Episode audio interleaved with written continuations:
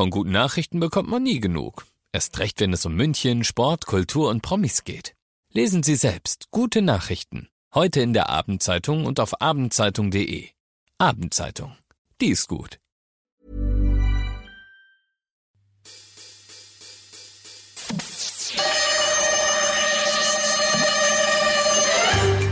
Hm, Nadine, Geil. ich habe ein bisschen Angst, dass sich diese Nachricht jetzt selbst zerstören wird.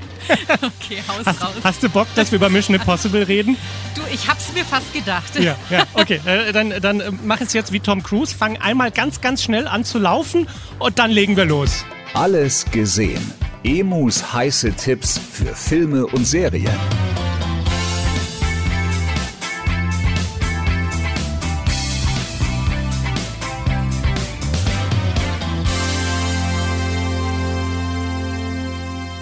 Denn man kann von Tom Cruise ja halten, was man möchte, so privat, persönlich, Scientology und alles. Aber der Typ macht einfach Filme, die sind gigantisch. Im letzten Sommer hat er praktisch alleine das Kino gerettet mit Top Gun Maverick. Ähm, und jetzt ist er zurück als Geheimagent Ethan Hunt in dem inzwischen siebten Teil von Mission Impossible. Der heißt Mission Impossible Dead Reckoning Teil 1. Warum Teil 1? Weil der Film in zwei gesplittet wurde. Jetzt startet der erste Teil und in genau einem Jahr dann der zweite Teil. Und trotzdem, und dann werde ich jetzt gleich sehen, wie du wieder die Augen verdrehst, Nadine. Der erste Teil dauert zwei Stunden 45 Minuten. Hast du richtig Bock drauf, oder? Da ist die Popcorn-Tüte weg. Ja. Es ist echt verrückt, wie lang Filme inzwischen dauern. Also ich, ich weiß, hoppala, was, was quietscht da? Ah, die Schublade quietscht. ähm, ich, ich weiß noch, dass ich früher ja auch mal Filme gesehen habe, die nur 90 Minuten gedauert haben. Ich glaube, der letzte wirklich großartige 90 Minuten war für mich der Film Gravity mit Sandra Bullock im Weltraum. Uh, ja. Auch Da habe ich jetzt nicht Ja, den. Eindruck, dass ich da einen kleinen kurzen Film gesehen habe. Da war alles drin in 90 Minuten und das ist gefühlt so ein bisschen die Hälfte von der ersten Hälfte vom neuen Mission Impossible Film. Aber wenn ein Film geil ist, dann schaue ich mir auch fast drei Stunden gerne an. So, und das ist dieser Film tatsächlich mit einigen Einschränkungen. Und ich will ihn nicht kleinreden, weil es ist wirklich ein guter Film. Schön bei Tom Cruise, sorry. das musste ich kurz einschieben, Ja, sorry. ja, er ist nicht der Größte, gell? aber aber er ist ein großer, was Filme betrifft und er hat sicherlich auch ein großes Herz. Haben wir jetzt alle Klischees durch. Also, ähm, es ist ein guter Film, aber dadurch, dass es nur ein halber Film ist, fehlt so dieser Wow-Effekt, dass man sagt, wow, das ist jetzt eine abgeschlossene Geschichte. Deshalb finde ich den Vorgängerfilm Mission Impossible Fallout, der sechste, ist immer noch der beste Film der Reihe. Und das muss man ja erstmal hinkriegen, dass ein sechster Film der beste der Reihe ist. Aber der ist einfach wirklich gigantisch. Ich fand auch noch den vierten ein bisschen besser. Das ist Mission Impossible Ghost Protocol oder Phantomprotokoll in Deutschland. Ähm, das war der Film, wo er außen am Burj Khalifa raufgeklettert ist. Weißt du noch diese Szene, wo er außen an dem höchsten Gebäude der Welt die Glasscheibe hochklettert? Was man halt so macht an einem Donnerstagnachmittag. Genau. Und äh, ja, er, er ist ja berühmt für diese Stunts, die er selbst macht und die absurd sind, wie eben draußen an einem Haus zu kleben.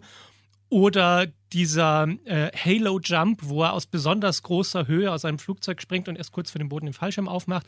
Dann hatte er ja auch mal diesen Stunt, wo er sich an ein startendes Flugzeug dran gehängt hat, außen und mit über die Landebahn drüber und dann gestartet und mit hoch auf 1500 Meter Höhe und das alles draußen hängend. Und also das dreht der alles selber. und das dreht er alles selber, genau. Und jetzt ist es so, dass man ja fast schon erwartet, dass er für jeden seiner Filme wieder mit irgendeinem waghalsigen, halsbrecherischen Stunt um die Ecke kommt. Und dann hat er in diesem Film sich gedacht, ja, Challenge accepted. Und was er für diesen Film gemacht hat, ist ehrlich gesagt wahnsinnig. Also wirklich so, dass man sich denkt, Junge, du bist immer noch Filmstar, aber reiß dich mal ein bisschen zusammen. Er hat sich ein Jahr auf diesen Stunt vorbereitet und man sieht den in diesem Film. Da sitzt er auf einem Motorrad ähm, im Berg und rast diesen Berg hoch. Und dann merkt man schon, uh, da hinten ist eine Klippe, da hört's auf. Und man denkt sich, okay, wie will er jetzt noch abbremsen? Wie will er jetzt noch abbremsen? Und dann rast er mit diesem Motorrad über die Klippe drüber. Das Motorrad fällt, er fällt auch. Er ist über einen Kilometer im freien Fall und öffnet dann 150 Meter vor dem Boden seinen Fallschirm und landet damit sicher. Keine andere Sicherung, kein doppelter Boden, nix. Das ist so gedreht. Da waren mehrere Hubschrauber, mehrere Drohnen mit Kameras, die es vor einem Jahr noch gar nicht gab, die sowas noch gar nicht filmen konnten. Und dann haben sie einfach gefilmt, wie Tom Cruise wirklich diese über anderthalb Kilometer hohe Klippe runterstürzt und sich dann selbst mit dem Fallschirm rettet. Und das hat er ein Jahr geprobt. Das hat er ein Jahr geprobt, genau, weil er erstmal das mit dem Fallschirmspringen wow. üben musste, Ja. dieses Base Jumping. Ja.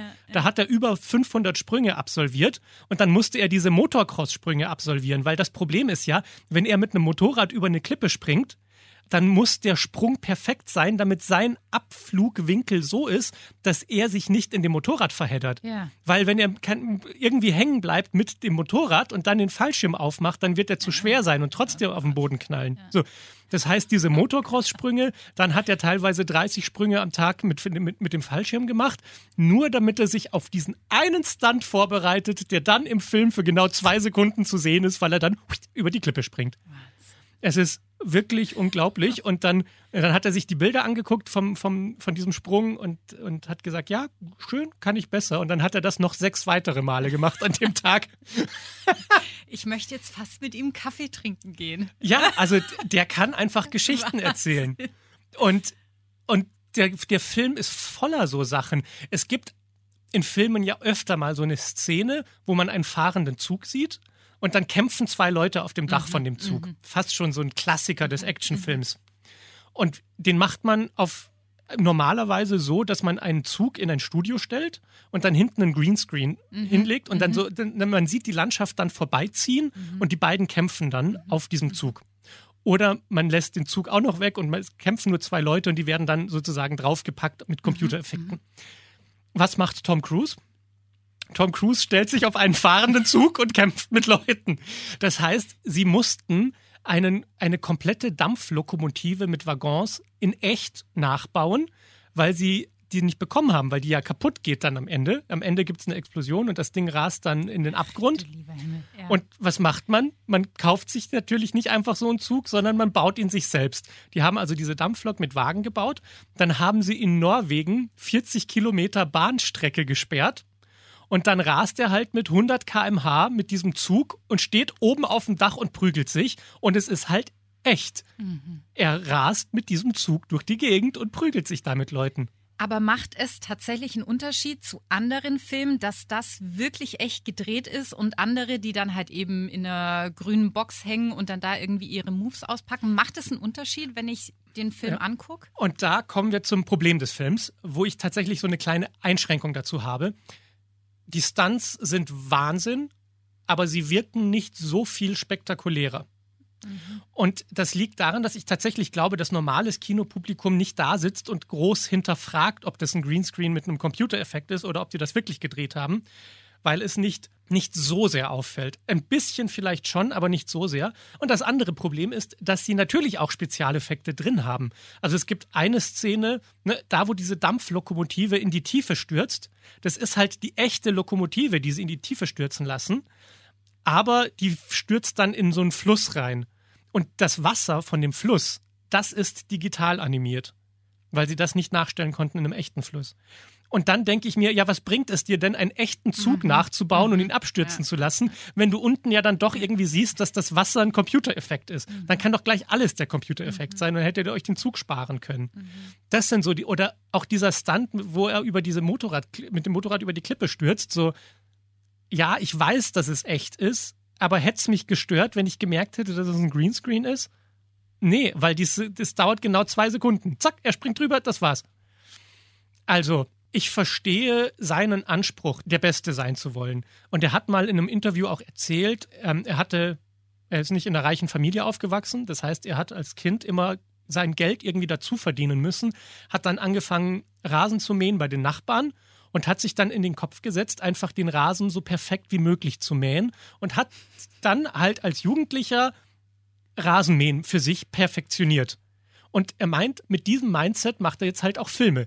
Also wenn er dann irgendwo eine Klippe runterstürzt, dann macht er das auf die bestmögliche Weise und nicht einfach so, wie man es halt macht in der Branche, sondern dann stürzt er sich da wirklich runter. Ich glaube, dass das schon auch so eine Art psychisches Problem ist, das er hat, dass er allen beweisen muss, dass er es macht und dass er mit 61 Jahren immer noch in einem Affentempo über ein Häuserdach rüberrennen kann. Wahnsinn. Aber es ist natürlich auch Wahnsinn, dass er es macht. Ja. Und, äh, und dass, dass er einfach auch nicht nie sagt, das ist jetzt gut genug, sondern immer noch einen draufsetzt. Es gibt eine Szene zum Beispiel, da, da drehen sie eine Schießerei in der Wüste und dafür brauchen sie einen Sandsturm. Und man würde dann in Hollywood wahrscheinlich irgendwie einen, einen Föhn anmachen und so ein bisschen Sand reinwehen. So, also es muss halt irgendwie funktionieren. Was macht Tom Cruise, wenn er einen Sandsturm braucht? Er baut bei einem Düsenjet das Triebwerk aus, bringt es in die Wüste, baut das dann in eine Betonfestung rein, weil wenn er dann dieses Triebwerk startet, darf das ja nicht wegfliegen und lässt dann dieses Triebwerk auf die Sanddüne, damit der Sand aber mal so richtig schön um die Ohren fliegt und damit es richtig fett aussieht, wenn er da durchläuft. So Sachen macht er und das finde ich absolut bewundernswert, aber in, in diesem Film mir tatsächlich dann im Effekt, im spektakulären Effekt auf der Leinwand ein Ticken zu wenig dafür, wenn man weiß, was er da alles gemacht hat. Verstehe mich nicht falsch. Ein wunderbar toller Actionfilm, aber diese extra 10%, die er macht, oder eigentlich sind es ja eher extra 90%, die sonst keiner machen würde, die sehe ich noch nicht. Und vielleicht liegt es auch daran, dass es ein Zweiteiler ist und dass sie sich natürlich noch Knaller für den Schluss aufbewahren wollen. Und vielleicht kommen die super spektakulären Sachen, wo ich keine Ahnung, was der macht. Vielleicht springt er irgendwie noch mit einem Haifisch aus dem Flugzeug und fällt dann unten in den Vulkan rein oder sowas. Dass er sich das für den zweiten Teil aufhebt, um noch spektakulärer zu sein. Vielleicht ist das der Grund.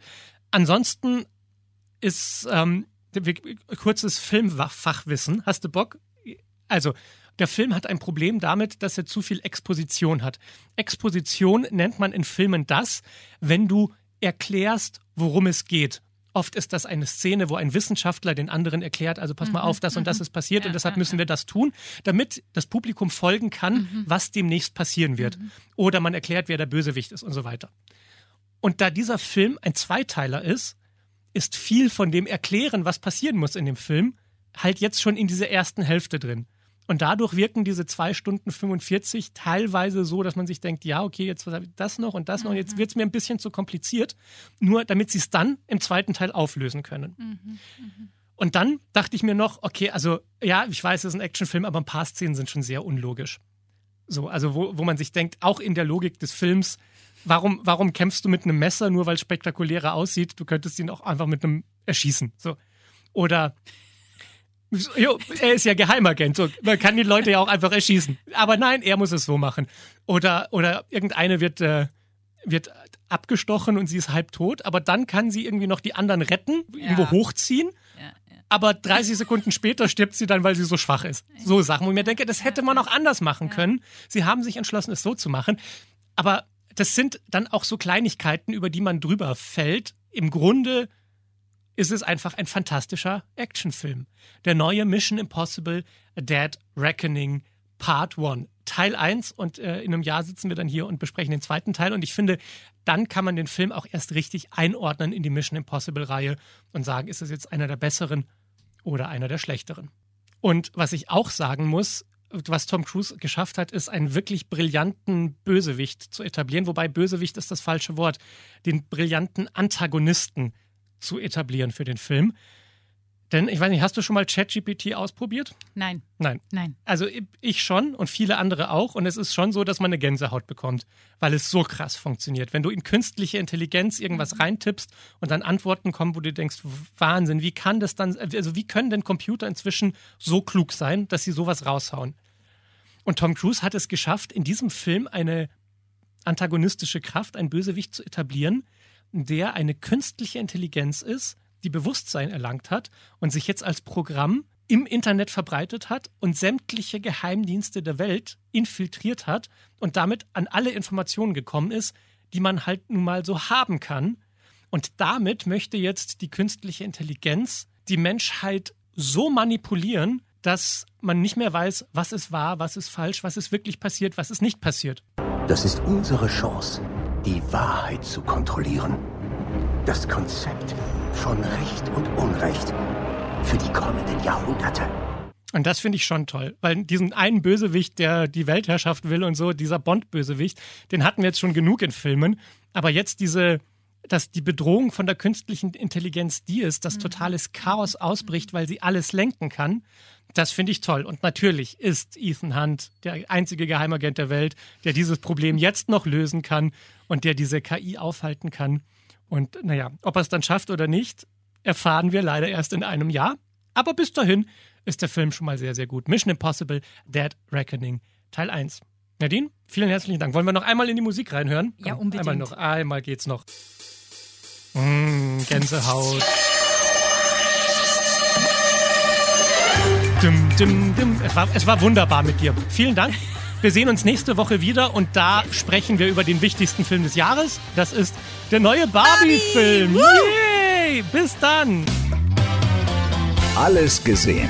Emus heiße Tipps für Filme und Serien. Jeden Freitag neu. Dieser Podcast ist eine Produktion von 955 Charivari, Münchens Hitradio.